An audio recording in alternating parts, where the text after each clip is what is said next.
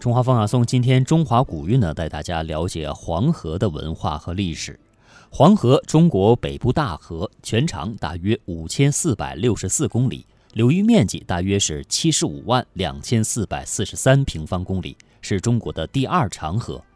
黄河中上游以山地为主，中下游以平原丘陵为主。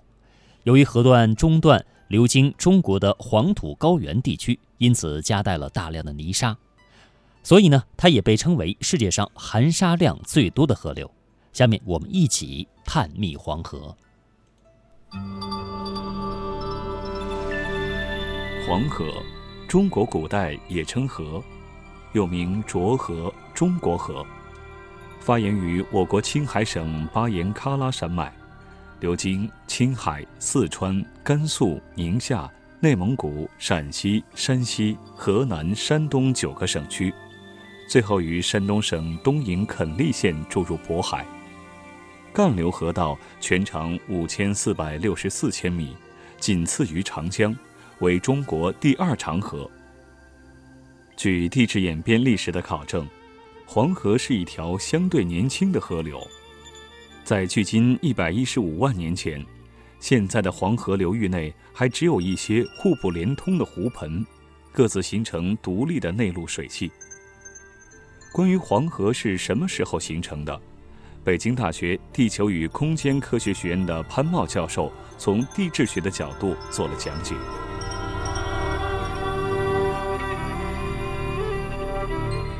据地质地理学家们研究，在黄河干流最后贯通呃以前，在其流域内发育有多个大大小小互不连通的湖泊，它们各自形成独立的。内陆水系，后来随着西部高原的不断的强烈的抬升，和河流的不断的侵蚀和西端，各个湖泊之间逐渐的呃连通，最后才形成从河源到河口全面贯通的大河。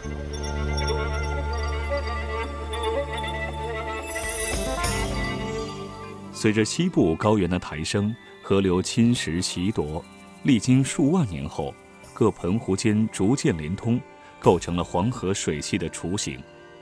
后来，黄河才逐步演变成为从河源到入海口上下贯通的大河。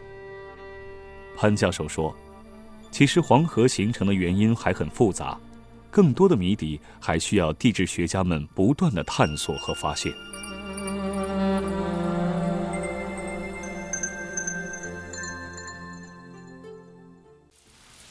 早在公元八百二十一年，中国人就开始寻找黄河的源头了。根据史书的记载，中国古代的学者先后四次到达黄河的河源地区。最精确的一次测量发生在公元一七一七年。当时的清朝皇帝康熙派遣两位高僧前往河源测图，指出黄河上源三条河，中间一条叫马曲。认定这里是黄河的本源。一九八五年，科学家经过多次考察，根据历史传统，确认马曲为黄河正源。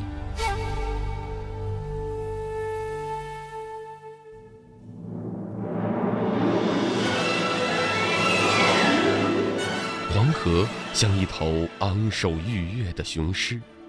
从青藏高原越过青甘两省的崇山峻岭，跨越宁夏、内蒙古的河套平原，奔腾于晋陕之间的高山深谷之中，破龙门而出，在西岳华山脚下掉头东去。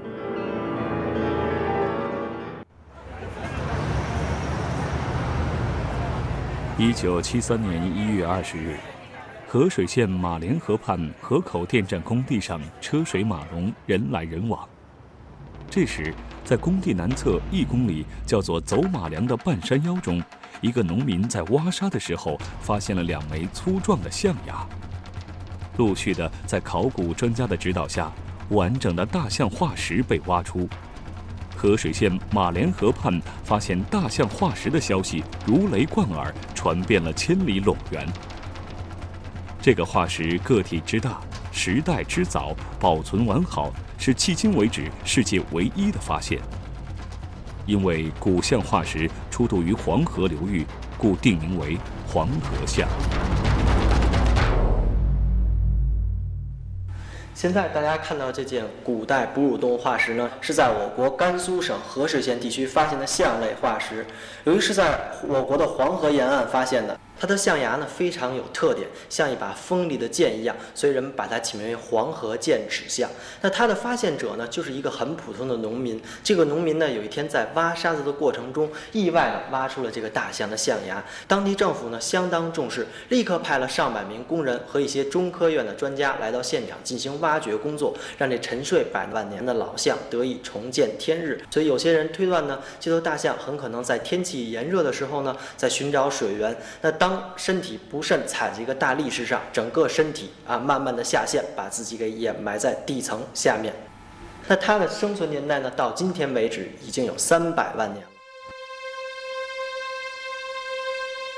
黄河象的全部骨骼集中保存在十二平方米的范围之内，各个部位彼此关联，说明它仍然保持死前半立半卧的姿态。关于黄河古象的故事，还可以从中国河南省的简称“玉”字上找到依据。这个字显示在数百万年前，这里也曾是大象出没的地方。黄河象的出土在国内外引起了很大轰动，它的发现对研究黄土高原远古时期的地形地貌、气候物种等提供了极为珍贵的资料。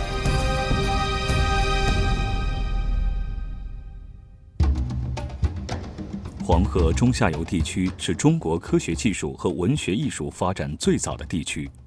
十九世纪末，发生了一件足以改变东方文明史和世界史的大事。一八九九年秋，祖籍山东，在北京做官的王懿荣患了疟疾，给皇帝看病的太医为他开了药方，其中有一味药叫龙骨。他派家人到一家百年老药铺买回了药。王懿荣打开药包，惊奇地看到片状的龙骨上居然有些刀痕。对古代文字颇有研究的王懿荣立刻想到这些刀痕可能是一种古代文字，于是又派家人到那家药店购买了那种中药，以便证实他的猜测。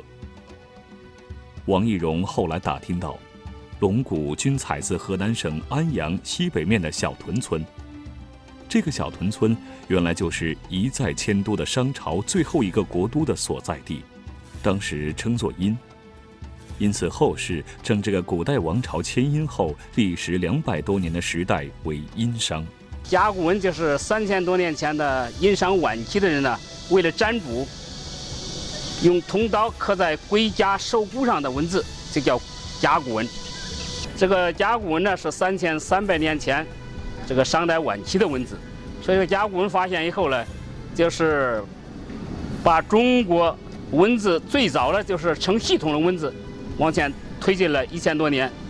三千多年以来，甲骨文虽然经过了经文、篆书、隶书、楷书等不同书写形式的变化，但是以形音义为特征的文字和基本语法保留至今。成为今天世界上五分之一人口仍在使用的方块字，对中国人的思维方式、审美观产生了重要的影响，为中国书法艺术的产生和发展奠定了基础。走遍华人社会，即使方言难以交流，方块字写在纸上一目了然，亲不亲文字根？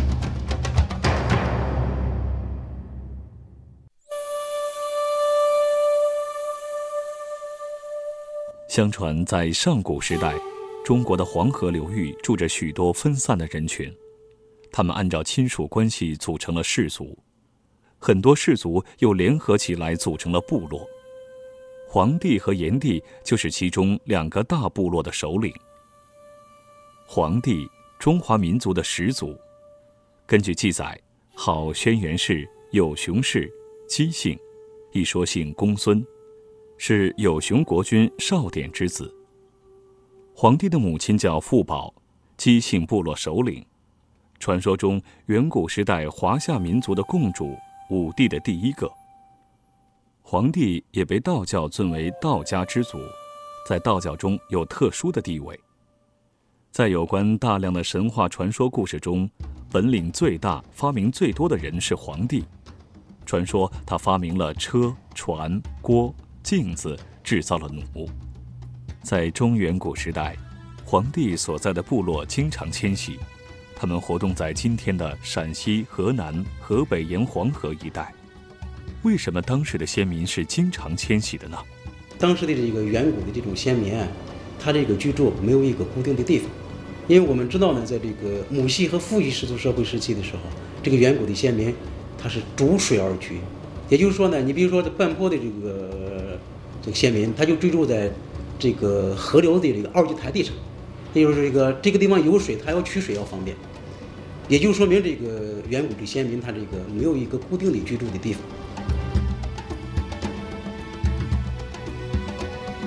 为什么皇帝叫皇帝呢？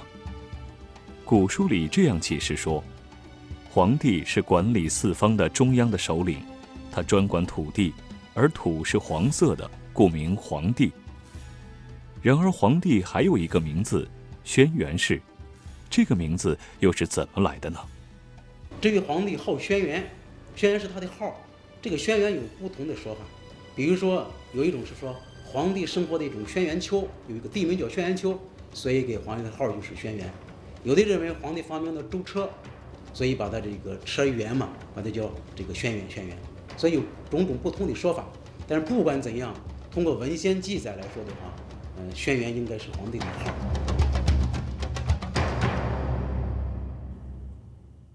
跟中国历史上众多的著名人物一样，皇帝的身世充满了神秘的色彩。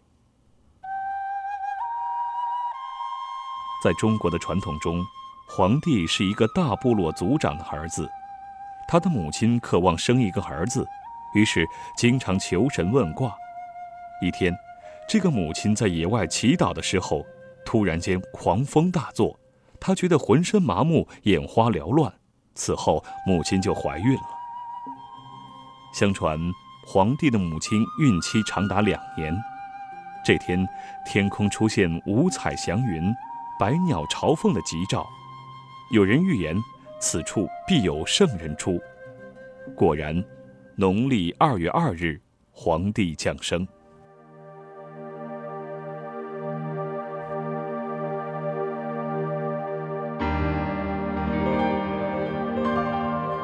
对于中国人来说，皇帝和天上的龙一样尊贵，从此中国就有了“二月二，龙抬头”的说法。据传，皇帝出生几十天就会说话，少年时思维敏捷，青年时敦厚能干，成年后聪明坚毅。《史记》中间关于皇帝的记载比较多，也比较集中。司马迁在《史记》中间，他详细大致地勾勒了皇帝在中国历史上的过程。据《史记》记载，皇帝二十五子，得其姓者十四人。颛顼、帝喾、唐尧、虞舜，以及夏朝、商朝、周朝的君主，都是皇帝的子孙。后世对皇帝的神话是逐渐形成的。庄子中提到皇帝得道成仙，《列仙传》中的皇帝还能够驱使群仙。皇帝一生具有四个妻子。传说中，皇帝的正妃是雷祖，次妃为方雷氏。同于氏和魔母，其中最有名的一位是魔母。在中国历史上，人们常把西施看作是天下美女的代表，而把最丑的女子比作魔母。至高无上的皇帝为什么要娶最丑陋的女子为妻？因为其实那皇帝那么大的人物，为什么要娶丑女人？那皇帝还羡慕他老婆？这个问题啊，我们查了好多有关史料。这当时啊，呃，为皇帝主要是为了制止这个抢婚。陕西省轩辕皇帝研究会的这位研究员，除了告诉我们是因为皇帝为了制止当时的抢婚外，还当着所有的官员说，仅仅注重美貌而不注重品德的人不是美丽的，只有那些注重品德的人才是真正的贤人。皇帝手下有一个名叫仓颉的官员，理解皇帝的良苦用心，连夜造了一个“好”字，意思是说，男子和女子不论长相如何，只要情投意合、天长地久就好。这是汉字“好”的由来。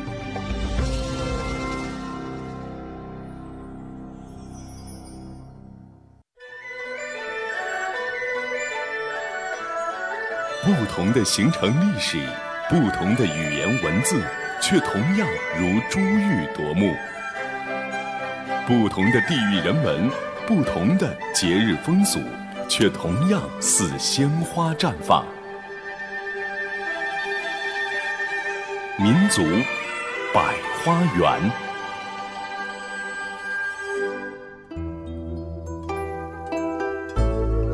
今天的民族百花园，我们带大家了解天籁加一。天籁加一呢，也就是新河县加一村，它被誉为新疆民族乐器手工制作第一村。这个村的村民大多是以手工乐器制作为生，产品产品啊远销海内外，依托秋瓷乐舞文化的资源。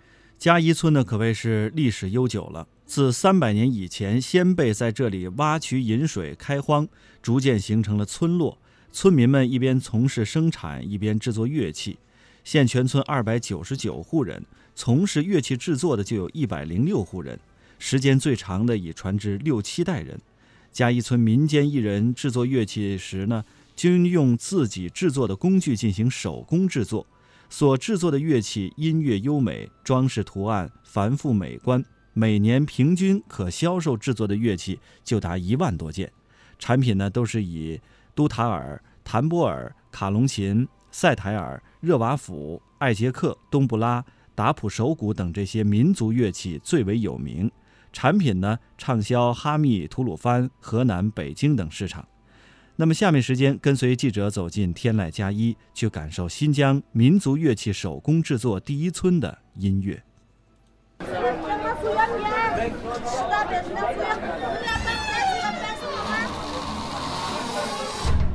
这个村子就是你们现在来这个村，叫嘉义村，新河县伊旗尔克镇嘉义村。这个村呢是新疆最富地方民族特色的民间手工乐器制作第一村。我们这个村子呢做乐器距今已经有三百多年的历史了。嘉义呢是维吾尔语是地方的意思，这个地方那个地方就嘉义嘉义。在塔里木河的北面，雀勒塔格山下有一片绿洲，这里就是新疆库车市的新河县。它是古代秋瓷绿洲的重要组成部分，就在这片绿洲上，孕育出了古代的秋瓷文化，其中以秋瓷乐舞为代表，被誉为秋瓷文化的一朵艺术奇葩。它被定格在雀勒塔格山中为数众多的佛窟壁画艺术中，走进现代，演变为新河赛乃姆、新河十二木卡姆套曲中的基本音乐元素。活跃在民间，转化成嘉一村乐器匠人们手中那令人惊叹、余音绕梁的绝活。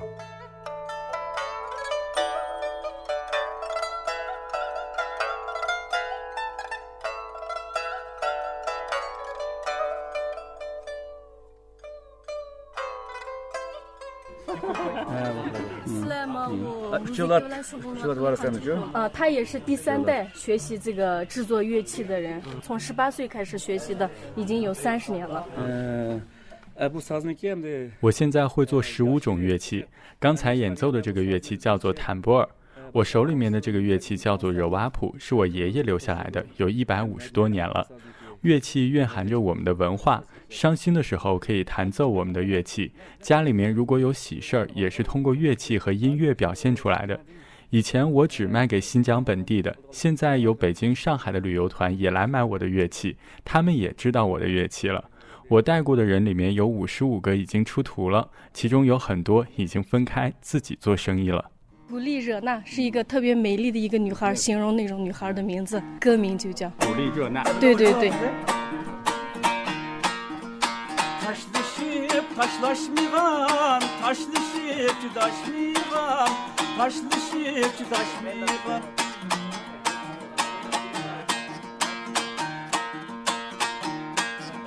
taşlı şirk taşlaşmıvan taşlı şirk taşmıvan taşlı şirk taşmıvan Balta yaz dile yürüp hangi gıdek muğdaş miğan Han gıdek muğdaş miğan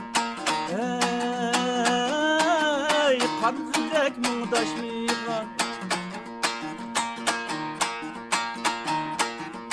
Şirin değil öptüm ben Küyü pal dudem sen Küyü pal dudem sen Beş gün on gün kelmesem Güllük خالد ودمسان خالد ودمسان آه.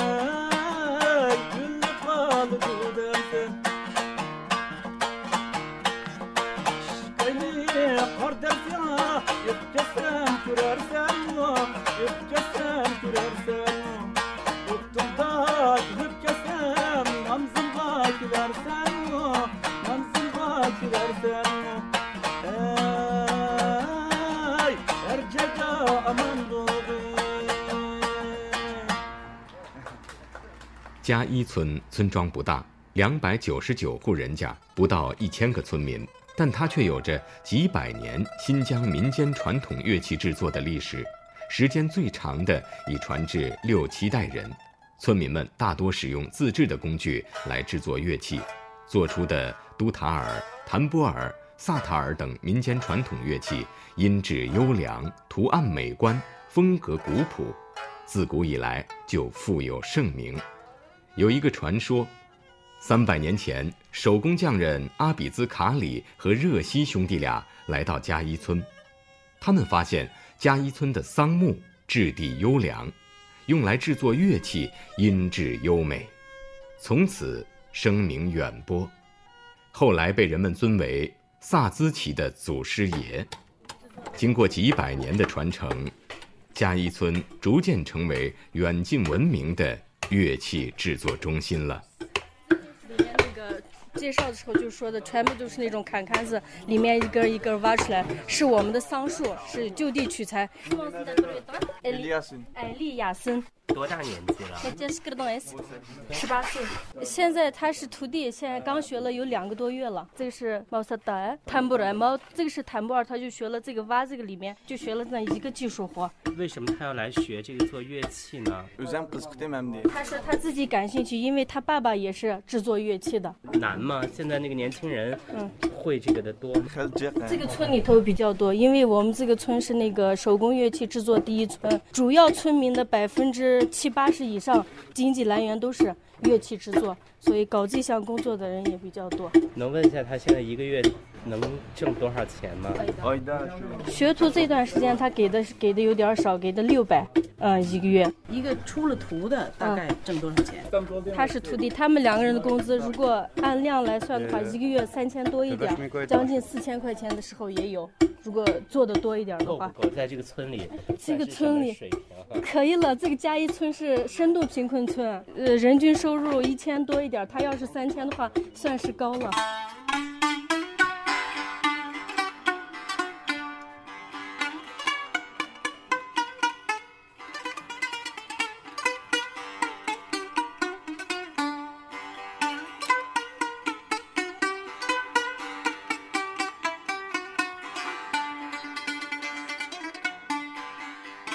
这个乐器弹拨啊，这个乐器和古代呢这个秋瓷的这个琵琶有很大的关系。咱们现在看到这个琵琶四根弦，它是用这个手弹拨的，而且呢，它的这个音箱面板把位，它不是一个一个那个品嘛，嗯，也都和琵琶非常相像。都它这个音箱嘛，它可以用那个切出来的，而这个弹拨不一样，它必须是一个整的这个桑木嘛，用那个奔，一个一个的抠出来的，厚薄还有讲究。琵琶从新疆走出去了，到了内地了，后来新疆没琵琶了。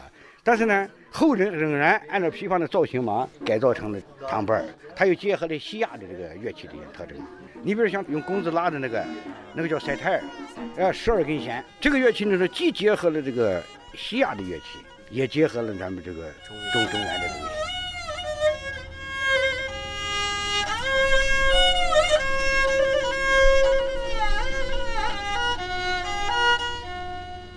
我是伊奇艾日克镇加伊村二组村民买买提图买尔。刚刚这个乐器叫萨塔尔，比较难弹，十三根弦，是乐器里比较难弹的一种，跟传统乐器不一样。我也是制作乐器的，也会制作，也会弹。弹奏这方面已经四十五年了，制作这方面也有四十年了，算是这个村子里面会做乐器的工匠里弹奏的最好的。我认为乐器的好坏直接影响弹奏的水平。我们选择乐器的标准，首先看材质，其次是出自哪位工匠的手。